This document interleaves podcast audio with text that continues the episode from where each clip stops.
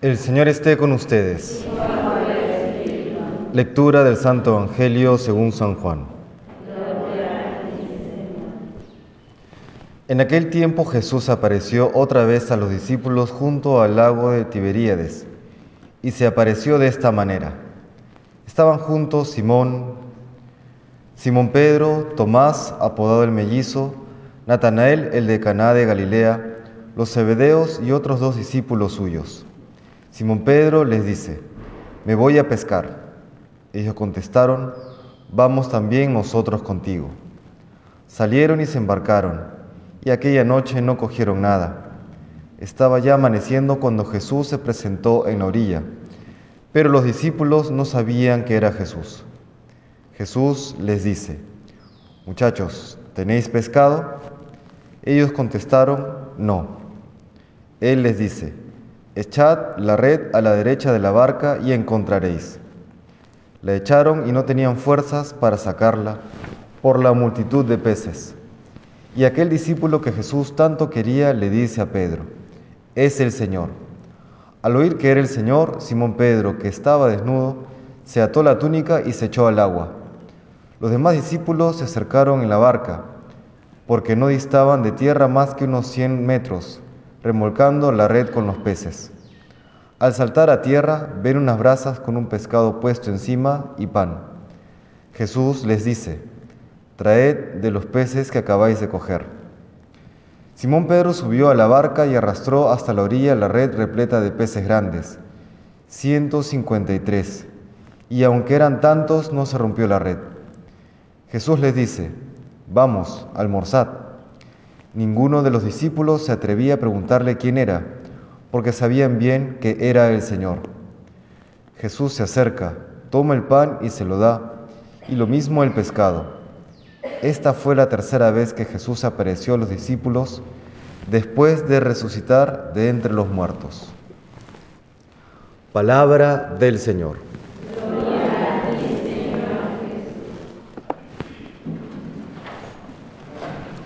Seguimos escuchando en el Evangelio que la Iglesia nos propone dentro de esta octava de Pascua las diferentes apariciones que Jesús tuvo con diferentes personas, en este caso con los apóstoles, después de resucitar.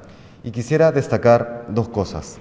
Fíjense cómo, a pesar de que han pasado por todo este proceso de, de evangelización, de transformación interior, los apóstoles, siempre habrá esta tentación de regresar a lo que hacíamos antes.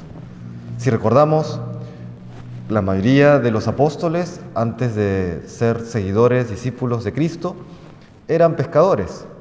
Y a lo largo de los evangelios del ministerio público de Jesús, creo que no se escucha en alguna otra ocasión que hayan vuelto a pescar. Es decir, viene la resurrección, están un poquito en el aire, todavía no viene Pentecostés, no tienen claro cuál es la misión, aunque Jesús de alguna manera ya se los había dicho.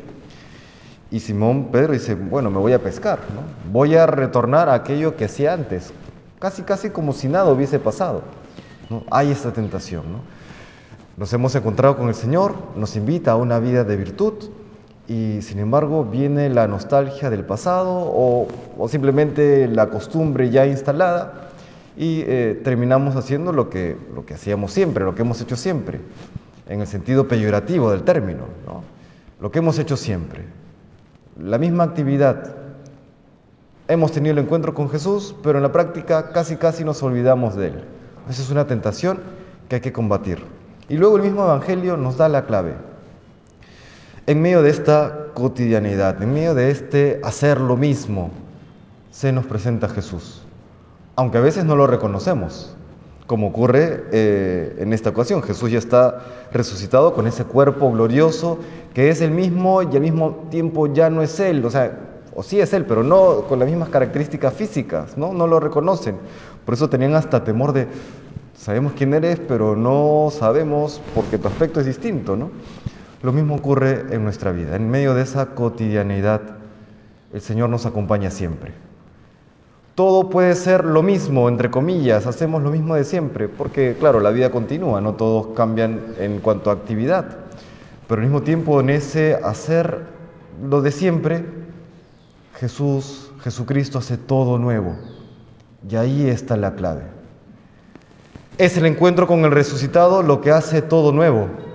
Es el encuentro con Jesús en la oración, en la Santa Misa, en la Eucaristía, lo que debe hacer siempre todo nuevo. Entonces esa es la pregunta. ¿Estamos dejando que Jesucristo nos transforme? ¿Y estamos siendo nosotros fieles a esa transformación interior y esa transformación en las costumbres, en la moral que, que, Él me pide y que Él ha realizado en mí?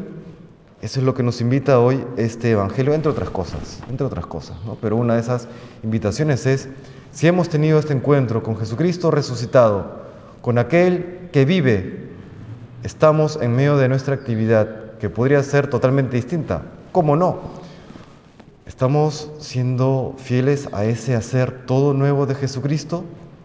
A ese encuentro diario con Él en la oración, en el sagrario ante el sagrario, en la, en la iglesia o en el, aquel templo que, que, tengo en la intimidad de mi corazón, como decía San Agustín, si, tenemos, si somos fieles, si estamos atentos a esa presencia del resucitado, pues Él hará todo nuevo y, y lo seguirá haciendo, nos renovará siempre.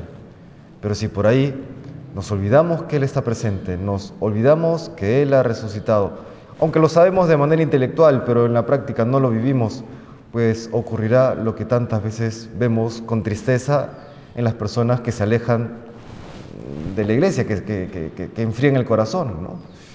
que en medio de la actividad pues terminan simplemente en una actividad. Estamos llamados a, en medio de que lo, que nos toca hacer, cada uno en su diferente estado de vida, pues a, a vivir, a tener este encuentro diario con Cristo para que Él nos siga conduciendo hacia el reino de los cielos y en esta, en esta alegría de experimentar siempre una novedad, siempre la aventura, pues tender con, con, ese entusiasmo y con esa fortaleza que, que se desprende el Señor para caminar en nuestra vida cristiana. Que Dios nos bendiga y nos conceda aquello que necesitamos.